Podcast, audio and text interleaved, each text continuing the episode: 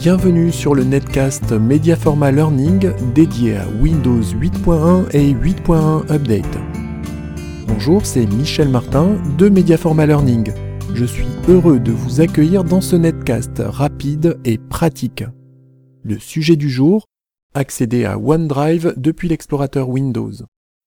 Avec OneDrive, Microsoft propose 15 gigaoctets de stockage gratuit en ligne pour partager vos documents, photos et vidéos. L'accès à cet espace se fait via la vignette OneDrive de l'écran d'accueil. Que diriez-vous d'accéder à votre espace OneDrive directement depuis l'explorateur Windows? Bonne nouvelle, dans Windows 8.1 et 8.1 Update, l'application de bureau OneDrive est déjà installée. Ouvrez l'explorateur Windows. Dans le volet gauche, sous Favoris, cliquez sur OneDrive. Les fichiers et dossiers contenus dans votre espace OneDrive apparaissent dans la partie droite de la fenêtre. Une marque affichée devant chaque dossier indique si la synchronisation est ou n'est pas terminée.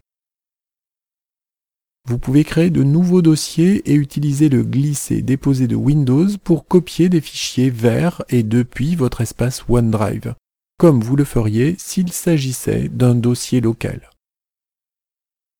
Nous n'avons fait qu'effleurer les possibilités de OneDrive. Si vous voulez aller plus loin avec le cloud de Microsoft, mais aussi avec Dropbox et Google Drive, procurez-vous le e-book OneDrive, Dropbox et Google Drive en allant sur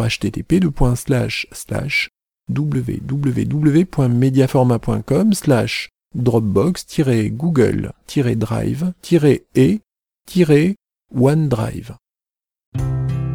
Vous voulez aller plus loin avec Windows 8.1 et 8.1 Update? Retrouvez 50 astuces en vidéo accompagnées d'un document PDF sur http://www.mediaforma.com slash podcast.